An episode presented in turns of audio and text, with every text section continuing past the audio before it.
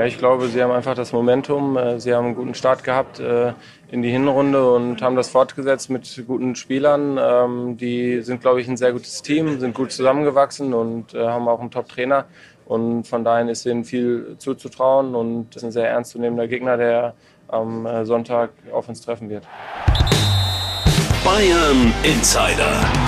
Der Fußballpodcast mit Christian Falk. News, Hintergründe, Transfers und alles rund um den FC Bayern. Servus beim Bayern Insider. Mein Name ist Christian Falk und ich bin Fußballchef bei Bild. Danke, dass du reinhörst. Ja, du hast Manuel Neuer am Anfang der Folge gehört. Der Bayern-Kapitän hat im ehrwürdigen Old Trafford nach dem 1-0-Sieg der Bayern ein Interview gegeben. Zuletzt war es ja eine große Diskussion, wie die Spieler keine Interviews gegeben haben. Nur Thomas Müller nach dem 1-5 in Frankfurt. Bei Manchester United muss ich sagen, war es auch wirklich nur Manuel Neuer, der sich die Fragen da wirklich gefallen hat lassen.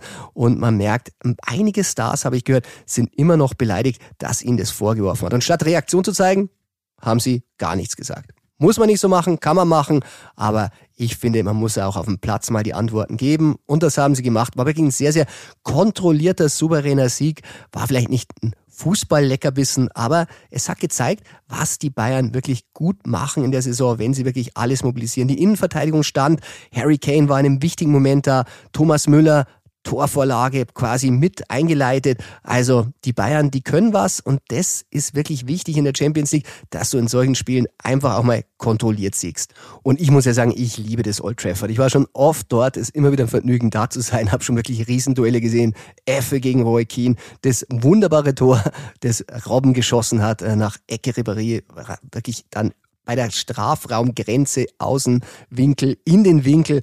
Also immer interessante Matches und man begegnet die alten Helden natürlich auch wieder im Stadion. Also mir lief Peter Schmeichel über den Weg, wir haben kurz geredet und auf der Tribüne saß bei mir ganz in der Nähe Giovanni Elber und natürlich dem konnte ich da nicht einfach so sitzen lassen, um ihn anzusprechen. außerdem wollten die Kollegen vom Stammplatz sowieso eine Einschätzung von mir und da habe ich Giovanni gleich reingeholt. Aber ein Ausschnitt aus dem Gespräch, das wollte ich euch auch noch vorspielen, denn Giovanni und ich, wir waren danach richtig positiv. Aber hört doch mal rein. Die Bayern ein bisschen ohne Glanz, aber mit sehr viel Dominanz. Spielt so ein Champions League-Sieger? Ich denke schon. Also solches Spiel ist wichtig. Man braucht nicht drei, vier, fünf Tore zu schießen. 1-0, gut gespielt, also nicht so viel Chance an, an Manchester United gegeben. Äh, das war echt super. Du hast Giovanni gehört, also auch er kann sich vorstellen, dass die Bayern ein ernsthaftes Wörtchen in dieser Champions League-Saison mitreden werden. Und nach dem Spiel, da kommt immer was ganz Besonderes beim FC Bayern, und zwar das Bankett. Und auch da war ich dabei im Clinton Clock Tower und war wirklich ein sehr, sehr schöner Abend. Natürlich ausgelassene Stimmung nach dieser Vorrunde. Jan-Christian Dresen hat schon den Blick auf das Champions League Finale in seiner Rede gehalten. Und äh, es gab auch Geburtstagskinder. Walter Mennekes ist 76 geworden, Vizepräsident. Und äh, herzliche Gratulation an der Stelle. Hat dann auch Kuchen verteilt. Äh, ich konnte dann wirklich auch nicht mehr. Man muss sagen, es ist wirklich um Mitternacht äh, so viel zu essen. Ist nicht jedermanns Ding.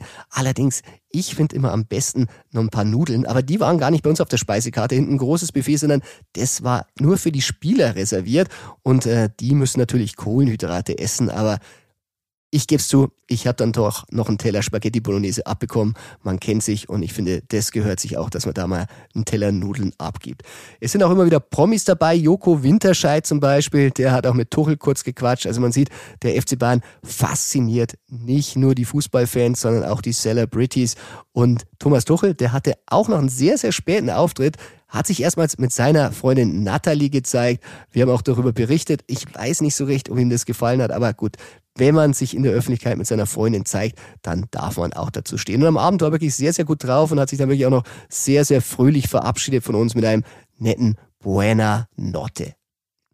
Man muss auch sagen, das 1 zu 0 der Bayern war ein bisschen eine Reaktion. Ich habe anfangs gesagt, die Bayern-Spieler hatten sich zuletzt ein bisschen gedrückt nach dem 1 zu 5 in Frankfurt, waren beleidigt, gab viel Kritik und die Kritik, ähm, die konnten sie ehrlich gesagt nicht ganz ausräumen. Also souveräne Leistung, diesmal von der Abwehr habe ich ja gesagt, Kim und Upamecano wirklich sehr, sehr gut. Ich finde auch, dass es Goretzka auf der 6 sehr, sehr gut gemacht hat, aber einer, der steht weiter in der Diskussion und das ist Jo Kimmich und der war auch ein großes Thema bei den Sprachnachrichten, die ich bekommen habe in dieser Woche. Und deshalb möchte ich eine dazu mal einspielen. Servus Falki, da spricht der Luigi aus Österreich. Du Falki, eine Frage. Muss man sich nicht ernsthaft äh, mal die Frage stellen, ob der Kimmich bei den Bayern noch am richtigen Platz ist? Ich meine, der bringt uns jetzt seit Mo Monaten, Wochen, Monaten oder Jahren eigentlich schon keine konstanten gute Leistungen. Ähm, den Champions League Sieg hat er uns auf der rechten hinteren Seite beschert. Und er, er glaubt zwar eine Führungsperson zu sein, aber ist es im Endeffekt nicht. Die Generation, wo er die deutsche Nationalmannschaft prägt, der geht es ebenso schlecht, seit der Kimmich eigentlich da im zentralen Mittelfeld spielt. Muss man sich nicht wirklich die Frage stellen, einfach einen defensiven Sechser zu holen und auf die Qualitäten, auf die Passqualitäten vom Kimmich verzichten. Er bringt im Prinzip in der Offensive nichts, bringt in der Defensive nichts, läuft irgendwo im luftleeren Raum herum. Wie seht ihr das? Was meinst du dazu? Servus Falke und alles Gute bis dann. Ja, Servus Luigi, ein sehr, sehr hartes Urteil über Kimmich, aber wir haben es natürlich auch ein bisschen bevor in den Medien, ich teile das auch äh, zu weiten Teilen, dass er zuletzt wirklich nicht so gute Leistung gebracht hat.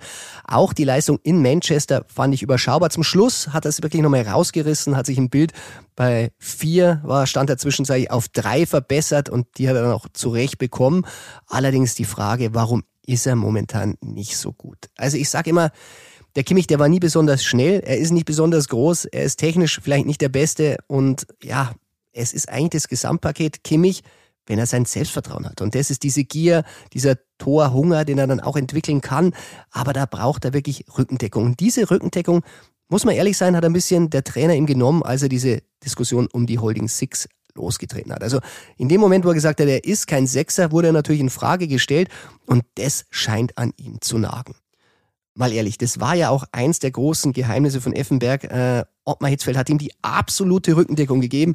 Er hat ihn immer spielen lassen, ihn nie in Frage gestellt und er konnte dann wirklich so auf dem Platz der Chefe sein, weil er wusste, ihm passiert sowieso nichts. Und dann irgendwann hat Hitzfeld natürlich dann mal gesagt, jetzt ist Schluss mit Chefe.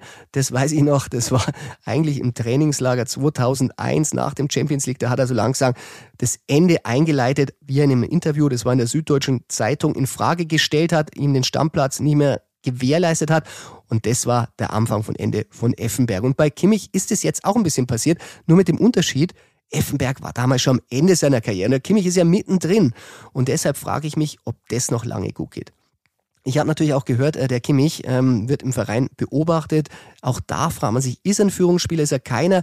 Und bei den nächsten Vertragsverhandlungen, man würde ihn gerne halten. Der Vertrag geht ja noch bis zu 25. Allerdings fragt man sich, zahlt mir nochmal das Gleiche. Er verdient sehr, sehr viel. Bis zu 20 Millionen sollen es angeblich sein. Äh, geschätzt natürlich, liebe Hörer, mit Gruß an die Juristen. Und zahlen sie ihm mehr? Nein. Will er genauso viel? Vielleicht. Und zahlen sie es ihm? Hm. Gerüchte nach habe ich gehört, äh, soll sich Kimmich, der sich ja momentan noch selber berät und vertritt, äh, schon mal nach Beratern umhören. Ähm, und das macht ja wirklich nur Sinn, falls er einen Schritt ins Ausland machen sollte. Denn bei Bayern, da kann er die Gespräche ja wieder alleine führen. Das hat er zuletzt bewiesen. Also man ist sich auf beiden Seiten unsicher. Aber die Mannschaft, die Mannschaft, die steht weiter zu Kimmich. Und das merkt man auch, wenn man mit den Führungsspielern spricht. Und das Führungsspieler-Thema, das haben wir natürlich auch bei Manuel Neuer angesprochen. Und Manu hat darauf gleich eine Lanze für Kimmich gebrochen. Aber hören wir doch mal rein. Ja gut, es geht ja dann immer um, die Führungsspieler, das ist klar. Ähm, es äh, geht nicht auf äh, Spieler, die vielleicht äh, Nummer 13, 14 sind oder so, sondern um die, die immer auf dem Platz stehen. Und dafür sind wir Führungsspieler und das können wir auch ab. Und grundsätzlich ist es so, dass man heute sagen muss, dass der Jo wieder eine Top-Leistung gezeigt hat. Und äh, ich glaube, äh, dann kann man ihn auch mal loben. Ja, man merkt schon, dass Neuer Kimmich stark reden will. Er wünscht sich wahrscheinlich auch wieder eine Achse, die die Bayern ja zuletzt immer so stark gemacht hat, wenn sie um Titel gespielt haben. In uns 2020, da hatten sie auch eine ganz, ganz klare Achse. Da war Alaba noch da, Lewandowski und Müller. Und über Müller, da hat er ja auch was gesagt beim übertragenen Sender bei Amazon. Und da war auch ganz klar äh, so ein kleinen Fingerzeig Richtung Tuchel, dass der auf dem Platz gebraucht wird. Ob das Tuchel gefallen hat, ich weiß nicht. Mir ist nur aufgefallen bei der Rede von Jan Christian Dresen im Saal, der auch gesagt hat, äh, als hätte er die Bild gelesen. Unsere Zeile war, Müller rein, Sieg da. Und das Gleiche hat Jan Christian Dresen eigentlich in seiner Rede auch gesagt, äh, die Müller-Einwechslung und schon fiel das Tor. Da sah Tuchel nicht so richtig glücklich aus. Und das wird nochmal eine richtige Diskussion. Und diese Führungsspieler, die macht Manu Neuer insgesamt stark. Also es war, wenn er schon mal redet, hören wir doch gleich nochmal rein, ein kleiner Appell, wieder die alten Hasen spielen zu lassen. Ja, haben wir ja heute gesehen. Äh, ich glaube, äh, eine stabile Achse haben wir heute auf dem Platz gehabt. Äh, die Innenverteidiger haben ihre Duelle gewonnen. Im Mittelfeld, glaube ich, hat der Leon und der Jo haben sehr viel Verantwortung übernommen. Später kam Thomas rein, der ja auch ein ganz wichtiger Führungsspieler für uns ist, auch wenn er nicht immer auf dem Platz steht. Aber er hat immer seine Rolle und selbst wenn er draußen ist, ist er ein ganz wichtiger Spieler für uns. Und vorne der Harry, der steht natürlich mit seinen Toren für sich. Ähm, wichtig ist, dass wir viel sprechen, viel kommunizieren, von hinten nach vorne und von innen nach außen. Und äh, heute hat es sehr gut funktioniert. Das haben wir gezeigt und äh, auch äh, in einem ganz anderen Stil und ganz anderem Auftreten. Ich weiß nicht, wie es dir geht. Also ich habe eine kleine versteckte Botschaft an Thomas Tuchel da herausgehört, aber vielleicht ist es ja nur das, was wir Journalisten wieder mal hören wollen. Was denn sonst noch so an der Säbener Straße die Woche los war und was passieren wird, das bespreche ich natürlich mit meinem lieben Kollegen, Freund und Chefreporter Tobias Altscheffel. Bayern Insider. Neues von der Säbener Straße. Servus Tobi und willkommen zurück im Bayern Insider. Servus Falki. Wir machen Neues von der Säbener Straße diesmal wieder mit sehr, sehr vielen Hörerfragen. Und eins kann ich schon verraten, es geht jetzt schon um sehr viele Transfers und Personalfragen. Und eine Frage vorweg muss man natürlich klären einer, der das in Zukunft machen soll, das ist Max Eberl, Tobi. Und wir hören, es schaut ganz gut aus. Ja, es schaut sehr gut aus. Ich glaube, die Dinge sind vorbereitet und am Ende muss der Aufsichtsrat bei der nächsten Sitzung sein finales Okay abgeben. Die Sitzung findet am 26. Februar statt und ich glaube, danach können wir dann äh, den weißen Rauch aufsteigen lassen. Ja, momentan macht alles noch Christoph Freund. Der war natürlich auch vertreten bei der Reise bei Manchester und natürlich auch noch beim Bankett. Und da hat er einen kennengelernt. Tobi, den kennst du auch. Das ist der Gerlein Hansi, weil der hat da auch eine Tradition. Erzähl doch mal. Ja, da muss quasi jeder, der neu ist, auch durch beim FC Bayern, dass der Gerlein Hansi äh, einen aufnimmt in den Kreis des FC Bayern. Hansi Gerlein, äh, 13 Höselwanger, Fanclub-Vorsitzender, würde man sagen, eine Bayern-Kultfigur, eigentlich bei jeder Reise mit dabei und dann gern auch beim Bankett mal sehr schnell äh, auf Du mit den Großen, würde ich sagen, oder? ja, also man muss sagen, er kommt dann immer an den Cheftisch und äh, weiht dann die Neuankömmlinge dann quasi in die Tradition bei Bayern ein. Äh, Christoph Freund hat ihn verstanden, der Hansi hat einen sehr, sehr starken Dialekt und der Freund hat gesagt, ja, so weit vom Österreichischen ist es auch nicht weg. Also kann sein, Hansi, liebe Grüße an der Stelle. Beim nächsten Mal kannst du dann vielleicht schon den Max Eberl einweihen, wie das denn so funktioniert an dieser Tafel. Und der versteht auch auf jeden Fall äh, bayerisch. Also da muss sich der Hansi Gerlein nicht verstellen, sondern kann in seinem äh, ursprünglichen Idiom sprechen und es wird kein Problem geben. Ja, also Respekt nochmal an die Hüsselwanger, sind mit der Tagesmaschine noch in der Nacht zurückgeflogen. Also das äh, sind wirklich harte Jungs. Aber ein harter Junge, um den geht's jetzt auch gleich in der ersten Hörerfrage. Und da hören wir mal rein. Sie ist anonym gestellt worden und zwar nochmal an das Stammplatztelefon. Und da möchte ich sagen, es gibt jetzt ein eigenes Bayern Insider Telefon. Da sind sehr, sehr, sehr, sehr viele Nachrichten reingekommen. Deshalb ein letztes Mal eine Frage aus dem Stammmiettelefon und für alle anderen, die es noch nicht kennen, das Bayern Telefon, es ist das 0151 168 51238. Und jetzt hören wir mal in die Frage rein.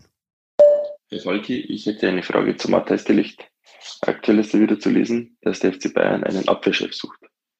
Meines Erachtens hat man natürlich einen Abwehrchef im Kader. Er ist zwar aktuell verletzt, hat aber letztes Jahr bereits bewiesen, dass er die Rolle ausfüllen könnte. Er ist extrem zweikampfstark. Er ist eine absolute Führungsfigur, war ja auch bei Ajax schon Kapitän und hat auch eine super Rückrunde gespielt. Für mich wäre Matthias Licht der Abwehrchef der nächsten zehn Jahre. Leider ist wohl Tuchel kein großer Fan von ihm. Wie ist hier der Stand der Dinge? Denn ich bin mir sicher, dass der Licht länger beim FC Bayern wäre, als es Tuchel sein wird, wenn man sich die Halbwertszeit der Trainer ansieht im letzten Jahrzehnt. Besteht hier die Gefahr, dass der Licht vergrault wird und womöglich wechselt und wir stehen dann im Endeffekt wieder ohne Abwehrchef da? Wie ist die Meinung dazu? Danke. Ja, also Delikt, da muss man sagen, da gibt's gute Nachrichten von der Säbener Straße. Am Donnerstag hat er wieder am Mannschaftstraining teilgenommen. Also ich kann mir vorstellen, dass er schon Kandidat für den Kader ist gegen Stuttgart. Stammelf, erste Elf, glaube ich nicht. Aber Tobi, die Frage finde ich sehr, sehr berechtigt, weil ich frage sie mich eigentlich auch immer. Bayern sucht einen Abwehrchef und ich finde, Delikt ist der perfekte Abwehrchef für Bayern. Was sagst du? Ja, ich weiß nicht so recht, ob Tuchel das genauso sieht. Also äh, geholt wurde er, glaube ich, als Abwehrchef und ähm, ich bin gespannt, ob er so schnell schon zurückkehrt, weil eigentlich hat man bei Bayern eher mit Januar gerechnet, also es wäre mehr oder weniger ein Blitz-Comeback. Aber bei den Planungen von Thomas Tuchel hieß es eigentlich äh, intern immer, Upamecano ist gesetzt, weil er so gut im Spielaufbau ist und so mutige Aufbaupässe spielt. Und ähm, Min Jae Kim, der ist sowieso aufgrund seiner Zweikampfstärke gesetzt. Also gerankt war der Licht vor seiner Verletzung eigentlich schon als Nummer drei Innenverteidiger. Ich bin gespannt. Ich glaube, vom Charakter her wäre er dieser Anführer, ob er auch äh, sportlich so überzeugt, um wieder in die Stammelf zu kommen. Ich finde, er bringt alles mit und er gibt halt seinen Mitspieler auch die Sicherheit, die momentan, muss man sagen, so ein Kim oder ein Upamecano fehlt. Also bei Kim habe ich mir wirklich gefragt, sehr viel an der Außenlinie momentan.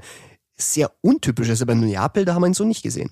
Da haben wir ihn so nicht gesehen und in der aktuellen Sportbild haben wir das ja auch beschrieben und äh, den Part von unserem Report, den hast du dann sehr gut, sehr treffend aufgeschrieben, dass der Min Jae Kim in einer ganz anderen Rolle spielt, an ganz anderen Orten auf einmal auftaucht und äh, er ist eigentlich ein klassischer Innenverteidiger, genauso wie De Licht und ähm, ja, bei De Licht Champions League Auslosung kommt natürlich gleich wieder Gedanken hoch an das PSG-Spiel und wahrscheinlich die äh, markanteste Situation, die die Licht bis jetzt im Bayern-Trikot hatte. Ja, das stimmt. Aber man muss sagen, die Licht, ich hoffe, er kommt so zurück und äh, dieses Aufbauspiel, das ja auch ein Kim ein bisschen zum Verhängnis wird. Also Tuchel will ja klare Pässe nach vorne, Kim spielt lieber zur Seite und spielt da mal aus, äh, ja, Trainer Gehorsam mal den gefährlichen Pass nach vorne. Vielleicht muss man da einfach mal ein bisschen Butter bei die Fische lassen und sagen, hey, Verteidiger verteidigt erstmal, dann kommt wieder ein bisschen mehr Sicherheit. Bei United, da hat's ja sehr, sehr gut funktioniert. Aber auch die nächste Hörfrage, da geht's schon wieder um Verteidiger. Hören wir doch mal rein. Servus Falki, hier spricht der Christoph aus ähm, Kreuzheim in Baden-Württemberg. Ich habe eine Frage an dich als Transferinsider. Warum ist beim FC Bayern noch nie der Name Malik Tiao vom AC Mailand aufgetaucht? Er ist doch ein junger deutscher Nationalspieler der schon Champions League erfahren ist und der doch eigentlich vom Beuteschema her sehr gut zum FC Bayern passen müsste. Kannst du da mal ein Update geben, ob es da vielleicht irgendwas gibt? Danke. Tobi, ich bin ja ein großer Ciao-Fan und äh, habe mich auch schon gewundert, dass er bei der Nationalmannschaft wirklich fast keine Rolle mehr zuletzt gespielt hat. Er ist von Hansi Flick eingesetzt worden, aber auch der hat ihn dann nicht mehr regelmäßig gebracht. Du hast ihn kennengelernt. Was sagst du? Ja, ich habe ihn besucht in Mailand beim Zuhause. Das war ähm, wirklich ein, ein, toller Termin und der ist wahrscheinlich der talentierteste deutsche Innenverteidiger, den es gibt im Moment. Hatte zuletzt kleine äh, muskuläre Probleme. Ich glaube, dass er bei der Nationalmannschaft für März gute Karten hat, wenn er zurückkehrt, also wenn er wieder fit ist, weil der ist schnell, der hat auch einen guten Spielaufbau, ist zweikampfstark, hat Champions League Halbfinale letzte Saison gespielt, das darf man nicht vergessen. Ich glaube aber auch, dass äh, der AC Milan ihn auf gar keinen Fall hergeben will. Also einen langen Vertrag und äh, den zu bekommen, das wäre sehr, sehr teuer. Ja, du hast natürlich recht. Vertrag 227, also 30 Millionen Marktwert wird er geschätzt. Ich glaube auch, er würde viel, viel teurer als das. Von Schalke ist er für 8 Millionen gekommen, also super entwickelt und hat auch wirklich auch in dieser Saison, bis eben auf das letzte Champions League Spiel, wo er jetzt in Newcastle verletzt gefehlt hat, wirklich auch jedes bestritten. Und ich finde, ist ein deutscher Verteidiger und das fehlt momentan, finde ich, in der Bayern-Abwehr. Und Tobi, wenn ein deutscher Verteidiger in der Bayern-Abwehr fehlt, dann wirkt es sich, finde ich, auch immer auf die Nationalmannschaft auf. Also seit da keine Bayern-Verteidiger mehr da sind, stimmt's da ja auch nicht mehr. Ja, es ist mehr oder weniger eine Wechselwirkung, weil die Bayern gesagt haben, den Deutschen, den sie hatten mit Niklas Süle, den wollten sie nicht unbedingt halten und dass es auf dem deutschen Innenverteidigermarkt für ihre Ansprüche keine da waren. Jetzt äh, haben sie andere geholt. Das läuft mal gut, mal weniger gut, aber eigentlich, ja, wenn es einen gibt mit der Bayern-Qualität, dann sollte er auch bei Bayern spielen und ähm, Malik Chow ist noch so jung, vielleicht kann das irgendwann noch funktionieren, dass er dann nach München wechselt. Ja, und ich muss sagen, Respekt an unsere Hörer. Sie entdecken, sie sind eigentlich quasi Bayern Insider Scouts. Sie entdecken Spieler für Bayern, wo Bayern manchmal dann auch draufspringt oder schon dran war. Also wir hatten zuletzt den Fall von Martinez bei Girona, der sich dann tatsächlich bestätigt hat, nachdem wir es im Podcast äh, versucht haben zu klären. Und ähm, jetzt Malik Tiao. Und noch ein Vorschlag, der kommt jetzt von Timo. Servus Falki, hier ist der Timo und ich wünsche dir ganz viele Grüße aus Barbados. Du weißt ja, auch in der Karibik geht ein bisschen was immer. Dementsprechend habe ich auch eine kurze Frage an dich. Und zwar würde mich deine Einschätzung zu den Spielern Mats Wiefer und Gerd Ruida von Feyenoord Rotterdam interessieren. Sollten ja eigentlich Spieler sein, die ins gesuchte Profil passen für das Wintertransferfenster. Dementsprechend vielen Dank für eine kurze Rückmeldung. Tobi, also ich habe noch nichts gehört davon, dass Bayern da wirklich dran war. Ich glaube, Gertruda da gab es schon mal Gerüchte? Ja, wir haben ja äh, Gertruda öfter mal gesprochen und ähm, den haben die Bayern beobachtet. Es gab auch äh, ja bisschen andere Interessenten an dem, weil der wirklich ein super Talent ist, aber richtig heiß ist es dann, glaube ich, nie geworden bei ihm. Tja, und deshalb, weil wir nicht ganz so viel über diese Spieler wissen, haben wir uns den Fernord Insider reingeholt. Mein lieber Freund und Kollege Bart Flietstra. Und der erklärt uns jetzt mal was und ob die Spieler überhaupt etwas für Bayern wären. Hallo Falki, hallo Timo. Ähm, ich bin Bart Flitzstra. Ich folge Feyenoord äh, insbesondere und holländisches Fußball äh, sehr viel. Entschuldigung für mein schlechtes Deutsch. Ähm, ja, Mats Wiefer und Lucerel Gertruida. Gertruida musst du sagen. Ja, das sind doch äh, sehr gute Spieler. Ich glaube, die haben alle Qualitäten für Bayern. Die müssen nur die letzten Fehler aus das Spiel holen. Die machen noch ein bisschen zu viel Fehler, denke ich. Aber die haben beiden sehr viel Laufpensum. Äh, die sind fit, die sind technisch sehr gut unterlegt. Äh, Wiefe ist ein Mittelfeldspieler, die, die spielt überall. Das ist dann wirklich ein guter Spieler für die Bundesliga, glaube ich. Und Getruida, ja, die kann auch wirklich gut aufbauen von, von hinten. Und äh, die hat immer die Ruhe am Bau und äh, weiß die, die, die guten Lösungen. Er ist jetzt äh, Vize-Kapitän bei, beim Feyenoord und äh, letztes Jahr war er sehr, äh, sehr dicht nach einem Übergang nach Leipzig. Aber ich glaube, Bayern sollte, sollte ihm besser, besser passen und gleich mit Wiefer, ja, soll doch ein, ein guter, guter Deal sein für Bayern, glaube ich. Okay, tschüss, viele Grüße. Also Timo, ich hoffe, die Expertise vom Bart hilft dir da weiter. Wir bleiben dran, ob sie bei Bayern wirklich im Gespräch sind. Und auch vielen Dank, du hast mir auch noch ein Foto geschickt. Und zwar auf Barbados hast du mein Buch Bayern Insider dabei. Also Respekt, gute Lektüre. Freut mich, dass du das dort liest. So viel Werbung muss an der Stelle mal sein, oder Tobi? Das ist auf jeden Fall gestartet und da fällt mir ein, dass äh, zwei unserer treuesten Bayern-Insider-Hörer äh, zuletzt auch auf Barbados waren. Also anscheinend äh, ist da eine kleine Kolonie an Bayern-Insider-Fans. Tja, ob Alex schon mal auf Barbados war, das weiß ich nicht, aber er hat auf jeden Fall eine Frage gestellt. Ja, servus Falki, hier ist der Alex aus Vierkirchen im Nordwesten von München. Ich habe da auch noch eine Frage zum Thema Innenverteidigung. Was ist eigentlich mit Tarek Buchmann? Eigentlich unser Innenverteidiger Nummer 4, gefühlt ewig verletzt. Ich finde im Netz keine wirklich guten Infos. Wann ist er wieder fit? Weil möglicherweise ist er ja die Lösung für das Innenverteidigerproblem. Vielen Dank euch. Ciao. Ja, Alex, in der Tat, ähm, Buchmann, guter Mann, ist momentan aber noch nicht so weit, dass er akut helfen könnte. Aber Tobi, es stehen da ein paar andere in den Startlöchern. Ja, also erstmal noch zu Tarek Buchmann kann man erklären, Muskelbündelriss, ähm, wiederholt Muskelprobleme oder Verletzungen gehabt, wurde operiert. Die OP ist gut verlaufen, ähm, aber er wird so im Januar erst zurück sein und dann Ende Januar, Anfang Februar spielfähig. Also das dauert noch ein bisschen bei Tarek Buchmann, aber es haben sich tatsächlich andere Spieler aufgedrängt ähm, aus der Jugend und da oben so viele verletzt sind, also Koman Masraoui jetzt zuletzt äh, noch mit dazugekommen.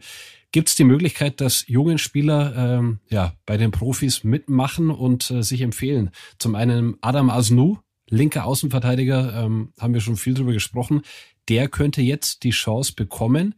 Dann gibt's äh, den jungen Javier Fernandes, ähm, ist ein Mittelfeldspieler, der in der Youth League auch sehr überzeugt hat. Also gibt schon ein paar Talente oder auch U17 äh, Weltmeister Maximilian Hennig, Vertrag verlängert bei Bayern, könnte oben mal reinschnuppern. Es sind schon einige da am Campus, die äh, Hoffnung machen, dass es äh, ja den nächsten, sagen wir, Müller, Bartstuber und so weiter aus den eigenen Reihen geben könnte eben um solche Talente an die Profis heranzuführen. Dafür wurde Christoph Freund ja geholt beim FC Bayern. Mit Iran Kunda kommt ja der nächste Defensivspezialist aus Australien, der sich erstmal bei den Amateuren beweisen soll und dann bei den Profis aufschließen.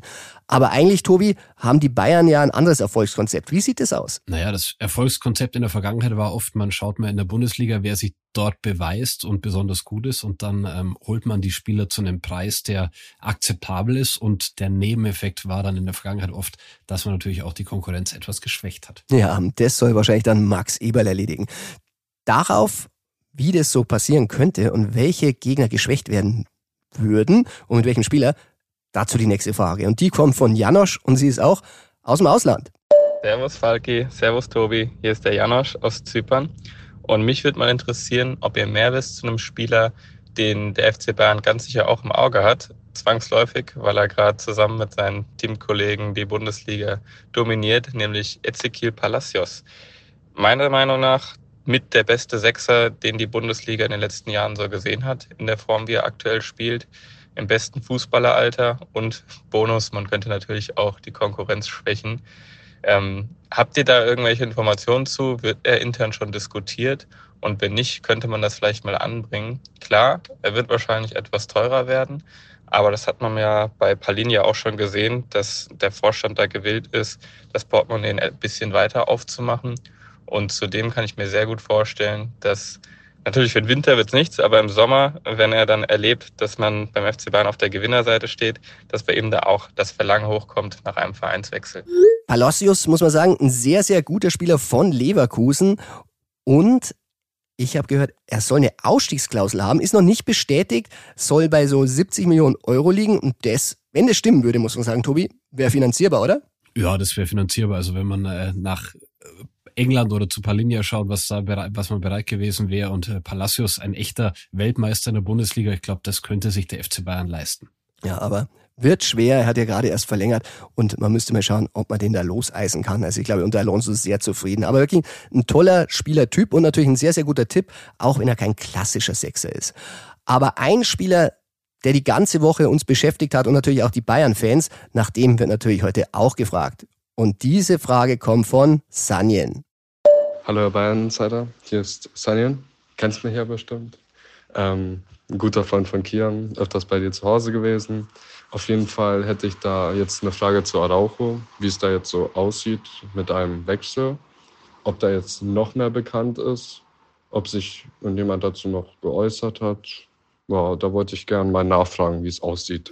Ja, Servus Sunny, das ist natürlich eine nette Überraschung äh, für alle Hörer, ist nicht geplant gewesen. Äh, ich habe es beim Abhören meiner vielen Sprachnachrichten dann gehört, dass tatsächlich ein Freund vom Augsburg Insider dabei ist. Tobi, wer ist der Augsburg Insider? Ähm, äh, zu einem Teil dein Sohnemann Kian Falk. Und zum anderen Teil natürlich du. Und äh, Sunny, der war tatsächlich zuletzt da, hat ein Champions League Spiel mit meinem Sohn zusammengeschaut oder nein, es war ein Premier League Spiel und zwar von Chelsea. Sunny ist Chelsea-Fan und da habe ich ihn natürlich auch gleich mal ein bisschen abgefragt. Äh, Newcastle war der Gegner und äh, hat so gerade so mal bestanden, die Fragen. Aber Sunny, deine Frage und du bist ja auch ein Insider. Da geht's natürlich jetzt ums Geld. Und Araujo, Tobi, da haben wir was enthüllt, weil eigentlich der ist unfinanzierbar müsste man denken, außer man liest die Sportbild. Außer man liest die Sportbild, ja. Also Ronald Araujo ähm, haben wir jetzt viel behandelt und es hieß immer, dass er diese Standardausstiegsklausel beim FC Barcelona hat, die, äh, glaube ich, bei sag mir, wie viel bei einer Milliarde oder wie viel soll die immer liegen, diese ja, Standardklausel? Normalerweise geht's doch bei einer Milliarde erst los. Ja, und äh, wir haben aber gehört, dass die Bayern sich Hoffnung machen, weil in dem Vertrag eine Klausel drinstehen soll im hohen ähm, zweistelligen Millionenbereich, also so um die 80 Millionen Ausstiegsklausel für Araujo. Und ähm, das wäre der Betrag, den man auch für Lukas Hernandez einst ausgegeben hat. Und äh, ein erstes Gespräch, äh, Freund Tuchel Araujo, das gab's ja schon. Ja, also haben die Kollegen von Sky enthüllt, muss ein Videochat gewesen sein. Sowohl Tuchel wie Freund haben das Gespräch nicht dementiert. Also Tuchel hätte ihn wirklich wahnsinnig gern. Aber Tobi, ich habe ein bisschen das Gefühl, der Araujo, der will einen neuen Vertrag beim FC Barcelona und will eigentlich nicht so richtig weg, hat aktuell bis 2026 und könnte die Bayern auch ein bisschen für einen Vertragspoker ausnutzen. Könnte passieren, das soll in der Vergangenheit ja auch schon mal passiert sein, aber äh, auf der anderen Seite, wenn ich jetzt Barcelona im Moment anschaue, bei allem Respekt vor Ilkay Gündogan oder Robert Lewandowski, jetzt haben sie 3 zu 2 in Antwerpen verloren, natürlich mit einer teilweise B-Mannschaft, aber auch ähm, in der äh, Primera Division dann gegen Girona zu Hause. Also ist das der Verein, wo man wirklich bleiben will und Titel gewinnen kann? Vielleicht nein. Und äh, dann könnte Araujo doch bisschen mehr Richtung Bayern schauen. Also ich hoffe, Ronald, du hast es gehört. Vielleicht überzeugt dich das. Und äh, man muss sagen, Bayern war schon mal an dir dran. Ich habe gehört 2020. Ähm, damals war noch bei Barcelona B. Hatten sich die Bayern überlegt, an den Rand zu gehen. Aber auch da war schon keine Chance. Barcelona wollte ihn unbedingt selber haben. Hat ihm einen Profivertrag gegeben. Also es wäre der zweite Anlauf, wo Bayern scheitern scheitern würde. Allerdings, äh, wenn ein guter Spieler da ist, dann muss man versuchen und dann ist es auch wirklich keine Schande, wenn man scheitert. Sani, ich hoffe, Aber du glaubst, er hört uns zu, oder? So wie du jetzt gesagt hast, Ronald, wie du ihn direkt angesprochen hast. Das könnte schon sein, oder? Ja, es ist ja auch so, äh, Tobi, du weißt es, es wird ja alles heutzutage auf X zum Beispiel übersetzt und äh, die vielen Vorhand übernehmen auch den Bayern Insider und ich denke, unsere Botschaft wird Barcelona erreichen. Vielleicht sogar Uruguay. Sehr gut. Also, Sani, ich hoffe, auch deine Frage haben wir beantwortet und es war natürlich die perfekte Überleitung zum, Tobi, sag du es. True or not true Ping Pong. True or not true? Das ist hier die Frage. Die Gerüchteküche, die brodelt natürlich immer mehr, so näher es an das Wintertransferfenster geht. Und gerade aus der Premier League hatten wir zuletzt sehr, sehr viele Gerüchte. Zuletzt Clement Longley von Aston Villa, ein Leihspieler aus Barcelona und auch bei Arsenal Tomiyasu, Rechtsverteidiger hatten wir schon und jetzt kommt ein neuer hinzu und zwar Transferexperte Ekrim Kuno. Der hat berichtet, Bayern will Arsenals William Saliba. Tobi, ist es true or not true? Ich gebe dem Ganzen jetzt mal eine Not True. Not true.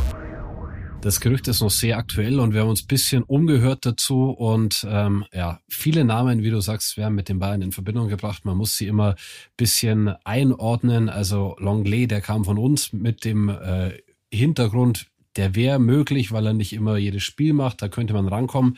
Bei Saliba sieht das bisschen anders aus. Also der äh, hat ganz gute Karten bei Arsenal und Arsenal möchte mit ihm verlängern. Ähm, wir haben vorher schon über das Beispiel Araujo, Vertragsverlängerung gesprochen. Ich weiß nicht, ob das bei Saliba auch so ein bisschen Teil des Pokers ist, aber aktuell noch keine heiße Aktie äh, für den Wintertransfermarkt beim FC Bayern. Ja, zumal er eh noch einen langen Vertrag hat und damit teuer werden würde. 2027 muss man sagen. Im Sommer gab es das Gerücht schon mal, wie Hernandez gegangen ist. Also schauen wir mal, ob das wirklich heiß ist. Wir kommen zum nächsten Gerücht und da geht es um einen deutschen ja, Ex-Nationalspieler aktuell. Das Gerücht lautet, Bayern will Thilo Kehrer verpflichten. True or not true, Falki? Das ist not true. Not true. Aber ich muss sagen, warum eigentlich? Also er würde ganz gut zu Bayern passen, was gerade gesucht wird. Er will weg im Winter, äh, hat nicht die Einsatzzeit momentan bei West Ham und ja, Thomas Tuchel kennt ihn. Er hat in Paris mit ihm zusammengearbeitet, also weiß, was er kann. Äh, allerdings, es sind schon einige Clubs an ihm dran. Eintracht äh, haben wir berichtet und jetzt ist auch noch FC Sevilla dazu gekommen, wie ich in englischer Woche gehört habe. Also könnte auch sein, dass er statt zu Tuchel äh, lieber zu seinem Ex-Kollegen Ramos geht.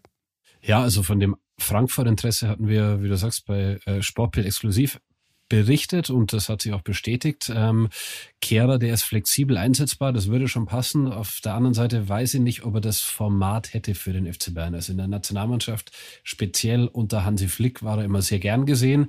Jetzt äh, bisschen Probleme in letzter Zeit, Verstärkung äh, für den Kader vielleicht, aber so richtig glaube ich nicht dran.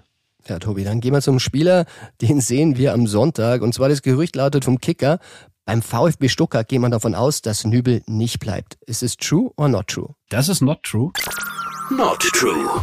Zumindest ist es äh, deutlich zu vorschnell, denn äh, Alex Nübel und Stuttgart, ob das am Saisonende auseinandergeht, das ist noch total offen. Also Hintergrund ist der, die Stuttgarter, die würden natürlich Nübel gern für ein weiteres Jahr ausleihen. Nübel hat einen Vertrag bei Bayern bis 2025.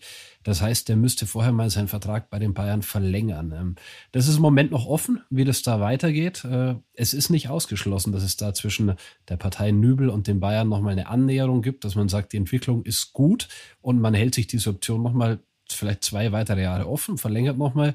Und in Stuttgart sagen sie jetzt, Februar, März wissen sie erst mehr, wissen sie, ob sie bei Nübel nochmal ran können oder nicht. Aber heute zu sagen, äh, sie gehen davon aus, dass er nicht bleibt, das ist zu vorschnell und deswegen not true. Ja, zumal man auch nicht weiß, wie lange es bei Bayern mit Neuer weitergeht. Hat gerade es bis 2025 verlängert und momentan werden sehr, sehr viele junge Torhüter mit Bayern in Verbindung gebracht, die als langfristiger Neuersatz ins Gespräch kommen. Peretz, den gibt's ja auch noch. Also ich bin auch gespannt. Nübel im Bayern-Tor, sehen wir das nochmal, Tobi? Ich bin gespannt. Ich verfolge seinen Weg ja sehr genau. Habe ihn in äh, Monaco besucht und dann auch in Auxerre war ich mal bei ihm bei einem Spiel von Monaco immer mal wieder mit ihm gesprochen. Die Entwicklung ist echt äh, sehr, sehr gut und ich würde es ihm wünschen irgendwann, aber bei Neuer ist natürlich nicht abzusehen, wann der seine Karriere irgendwann beendet. Ich mache aber gleich weiter mit dem nächsten Gerücht und da, das ist für dich prädestiniert, weil es geht um die Premier League. Das Gerücht lautet, der FC Liverpool will Bayern Joao Palinha wegschnappen. True or not true? Ja, Tobi, das ist true. True. Und das zahlt auch auf etwas ein, was wir schon gehört haben.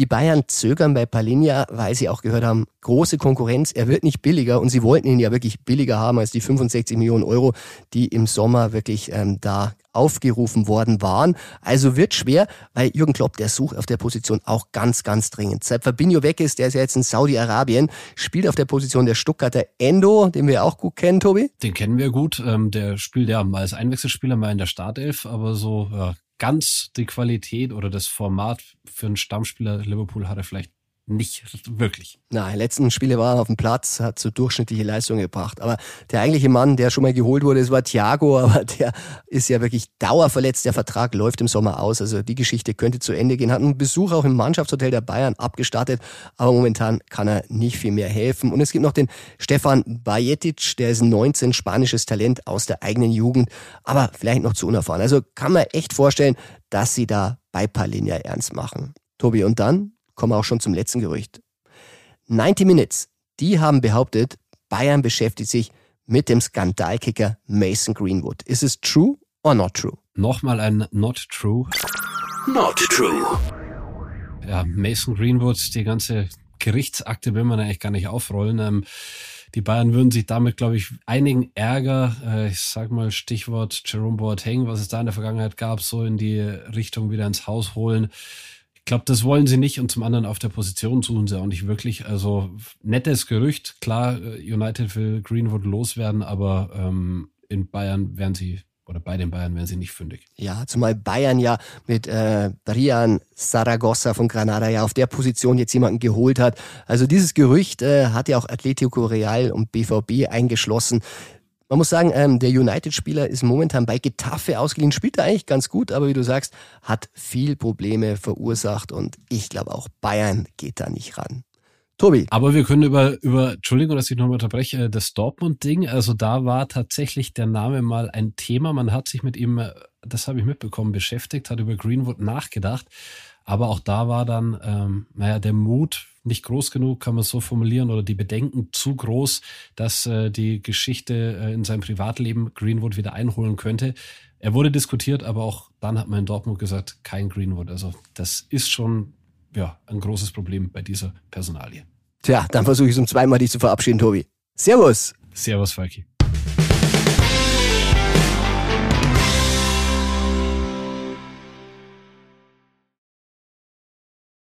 Und damit kommen wir zur Bundesliga, in der es so spannend ist wie schon lange nicht mehr um diese Jahreszeit.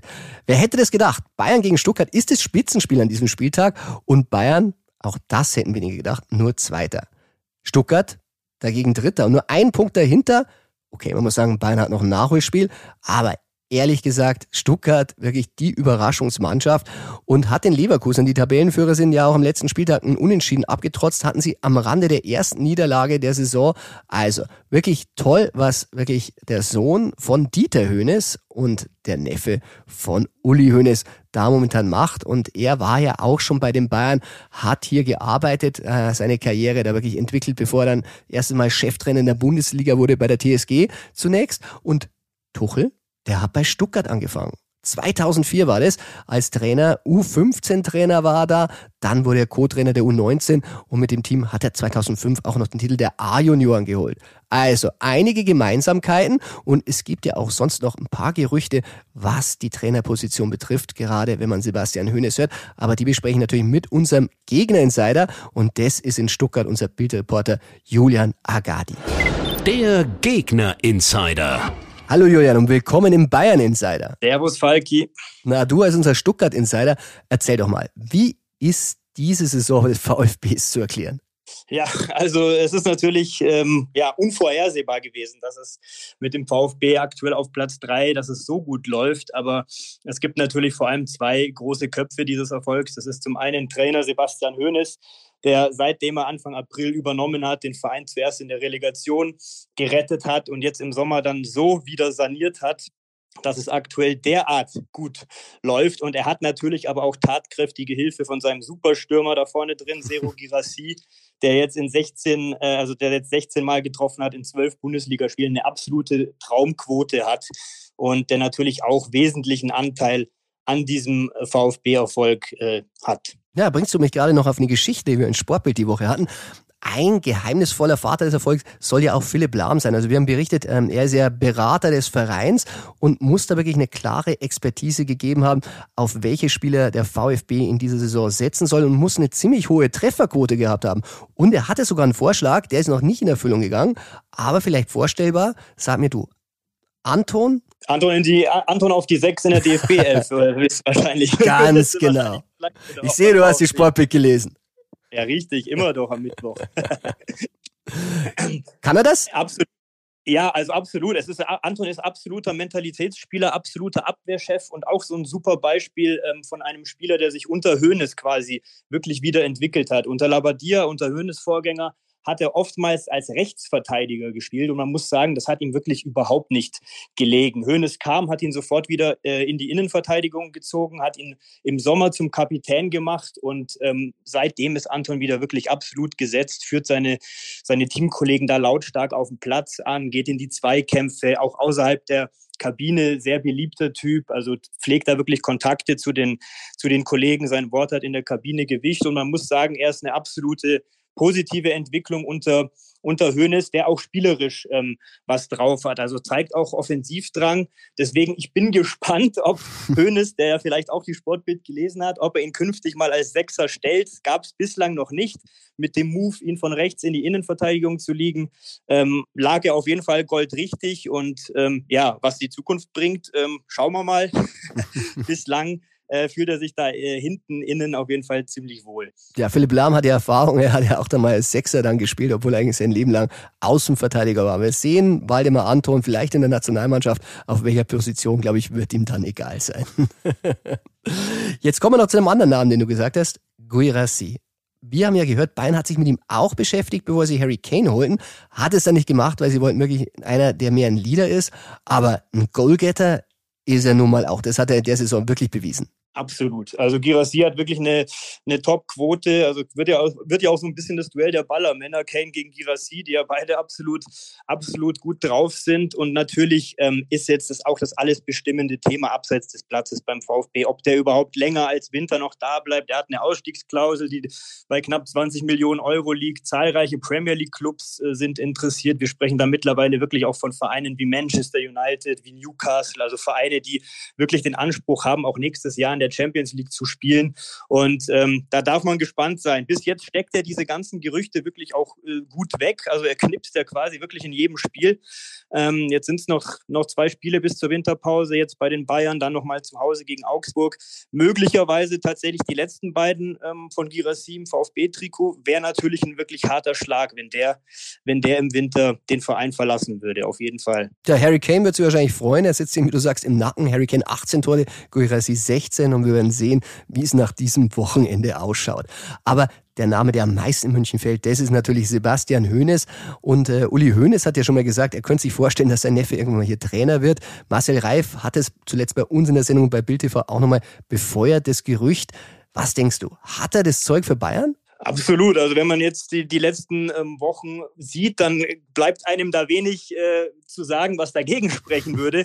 Aber klar, er, er ist jetzt äh, seit, seit sieben, acht Monaten beim VfB. Ähm, natürlich muss er auch ähm, langfristig beweisen, dass es so gut laufen kann. Also er war bis jetzt beim VfB noch nie in der Krise. Er hat noch nie äh, mehr Spiele als zwei am Stück verloren. Also es ist bis jetzt wirklich ein, ein absolutes Auf äh, unter ihm.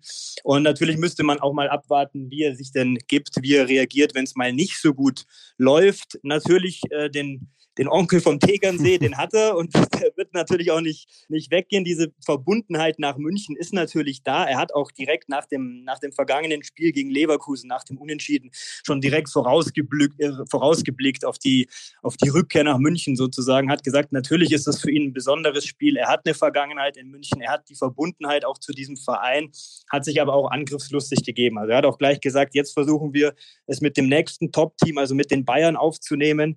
Von dem her wird wird es natürlich ein, ein, spannendes Spiel, es ist eine brisante Mischung, die da aufeinander trifft. Und äh, wer weiß, wie gesagt, die familiäre Verbindung, die gibt's. Und ähm, was in zwei, drei Jahren passiert, wenn die, wenn die Bayern mal wieder auf Trainersuche gehen sollten, der Name Hoeneß, der wird auf jeden Fall äh, ja, also sie braucht ihn ja gar nicht im Telefonbuch, also der wird ja schon in sämtlichen ähm, Familienkontakten sicherlich eingespeichert sein in München. Das mit Sicherheit. Und sie werden auch genau drauf schauen, wie er sich an diesem Wochenende schlägt, weil Bayern ist ja dafür bekannt, ähm, Gegner werden gerne weggekauft, wenn sie Leistung bringen. Und darum ist es umso interessanter, wie ist jetzt dein Tipp? Bayern-Stuttgart. Wer gewinnt? Also man muss ja sagen, die letzten beiden ähm, Duelle in München gingen beide 2 zu 2 aus. Ich glaube, auch diesmal fallen wieder vier Tore, allerdings anders verteilt. Die Bayern machen drei, Stuttgart 1. Es wird ein 3-1 geben, weil ich glaube einfach die Wut nach der, nach der Frankfurt-Schmach, die wird der VfB zu spüren bekommen und dann letztlich äh, ja doch als Verlierer nach Hause fahren müssen. Tja, die Familie Hoeneß äh, sind ja 2 zu 1, wobei Dieter Hoeneß natürlich den Stuttgartern auch sehr, sehr eng verbunden ist. Das wird wahrscheinlich ein sehr, sehr schwieriges Wochenende für die, aber die Bayern, die hätten natürlich gern friedliche Weihnachten und da wäre dein Tipp natürlich herzlich bekommen.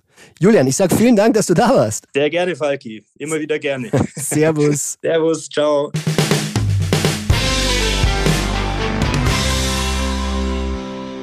Ja, und das war's auch schon wieder mit der Folge Bayern Insider. Ich hoffe, dir hat Spaß gemacht. Wenn ja, du weißt ja, abonnier den Bayern Insider in deiner Podcast-App.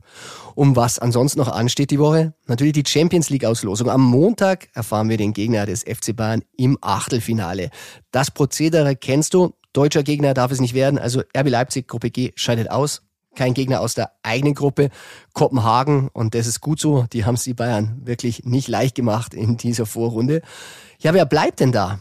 Paris Saint-Germain zum einen hm, wäre der schwerste Gegner meines Erachtens und unangenehm. Und ich muss ehrlich sagen, wenn die rausgegangen wären, wir erinnern uns an diesen Elfmeter, den sie im fünften Gruppenspiel bekommen haben in der Nachspielzeit. Ein Shame, wer Böses dabei denkt. Und gegen Dortmund standen sie auch sehr, sehr lange auf der Kippe. Aber Newcastle hat's verbockt. Die haben ja dann auch nicht gewonnen, also selber schuld. Haben es dann am Ende auch nicht verdient. PSW Eindhoven, Bayern los, würde ich sagen. SSC Neapel immer mit Ossiman gefährlich. Der wird ja bei Napoli vielleicht sogar verlängern. Inter Mailand habe ich schon in Salzburg vor Ort gesehen. Nicht wirklich gut die Mannschaft, aber abgewichst, deshalb auch immer sehr, sehr gefährlich. Lazio Rom, FC Porto. Also da muss ich wirklich sagen, wenn du der FC Bayern bist, geht bei diesen Losen ein bisschen was in der Champions League. Immer. Bayern Insider, der Fußballpodcast mit Christian Falk. Du hast Lust auf mehr Insider-Informationen? Folge Falki in der Facebook-Gruppe Bayern Insider oder auf Twitter und Instagram unter @cfbayern. C für Christian, F für Falki und dazu ganz viel Bayern.